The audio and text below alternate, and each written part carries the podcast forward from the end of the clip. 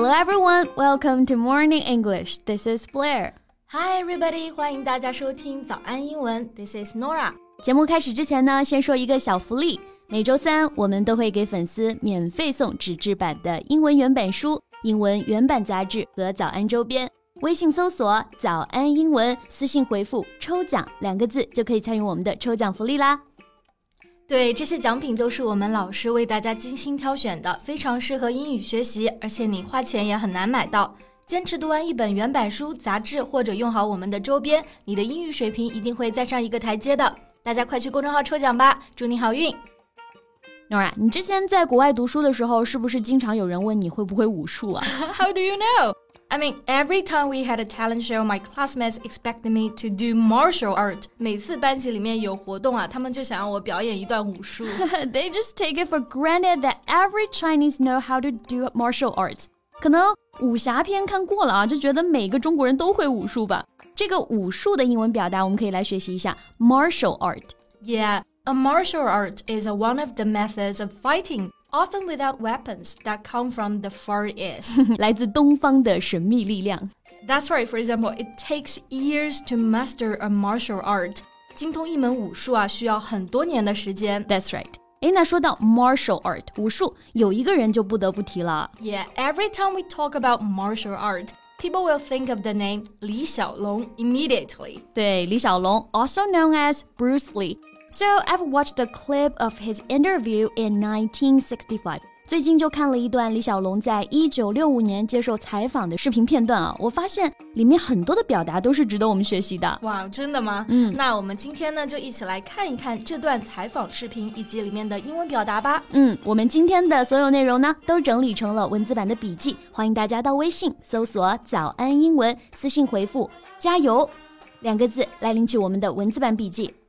So Bruce Lee is considered to be the most influential martial artist of all time and a pop cultural icon of the 20th century.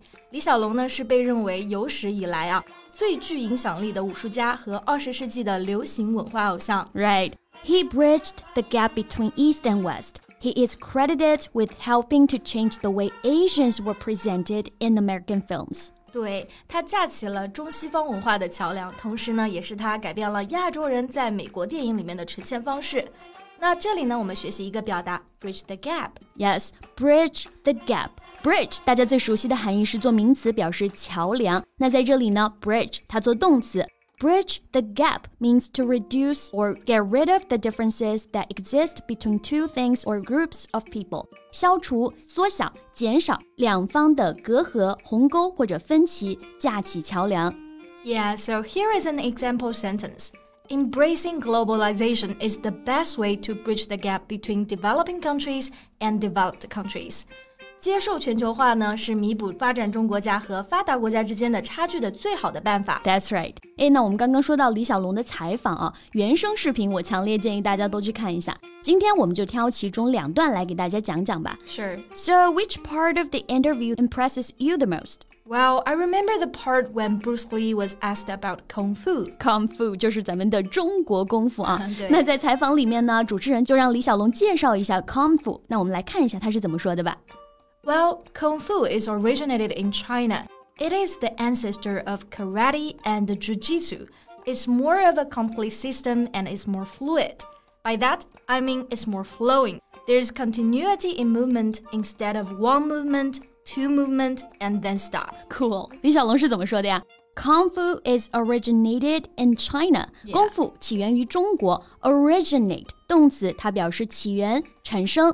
空手道和柔道那都是日本的啊，都是由它演化而来的。那这里我们学习两个表达，首先空手道 karate，k a r a t e，karate，and jiu-jitsu 柔道 j i u j i t s u，柔道我们也可以说 judo，g u d o，judo。是的，而且呢，空腹的系统呢是更加完整。动作更流畅，它是流动的，动作具有连贯性，而不是一两个动作就结束了。那这个地方呢，用到了一个词 continuity，做名词呢就是表示连贯性，动词形式就是 continue，继续。Yes, and then the interviewer asked him to the principle of the glass of water as it applies to kung fu. And that's my favorite part. yeah. 在接下来的采访里面啊，李小龙呢就介绍了功夫的奥秘。那我们一起来看看他是怎么回答的。快来你们的小本本记下来啊。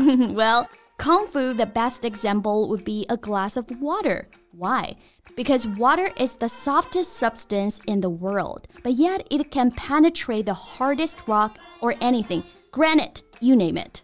对，那他就是说，功夫可以比喻成一杯水。 为什么呢？因为水是世界上最柔软的物质，它可以击穿坚硬的东西，比如说花岗岩。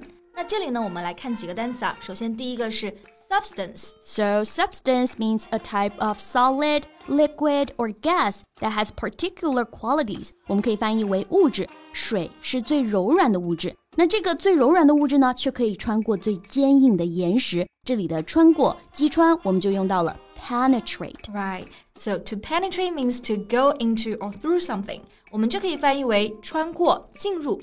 For example, X-rays can penetrate many objects. X 光呢就可以穿透很多物体。嗯，那这个很硬的东西，它举的是哪个例子呢？Granite，花岗岩，很坚硬啊，对不对？所以后来呢，我们也用 granite 来形容坚毅、冷酷无情。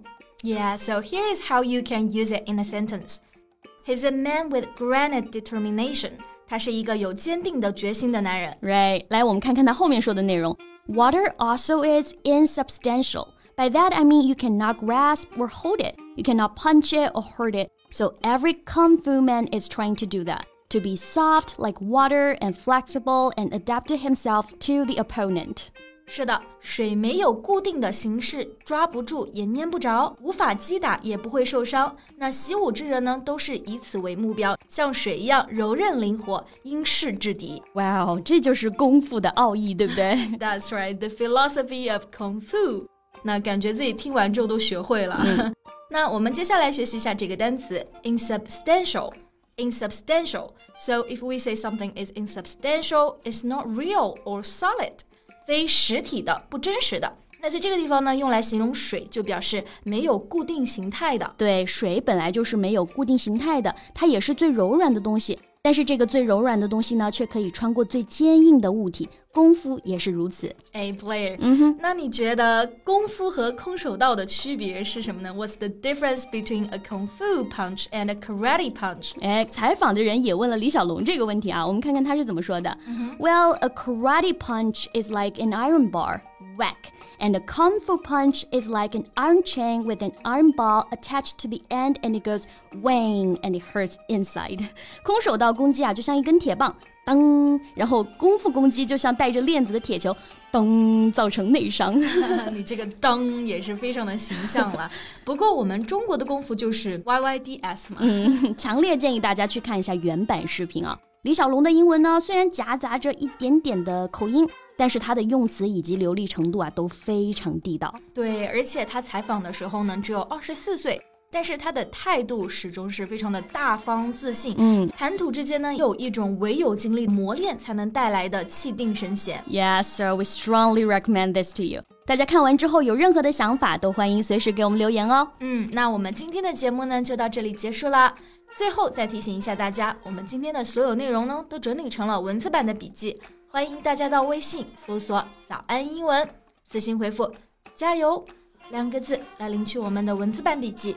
So thank you so much for listening. This is Blair. This is Nora. See you next time. Bye.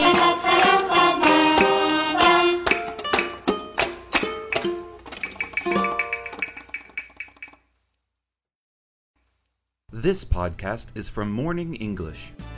学口语就来早安英文。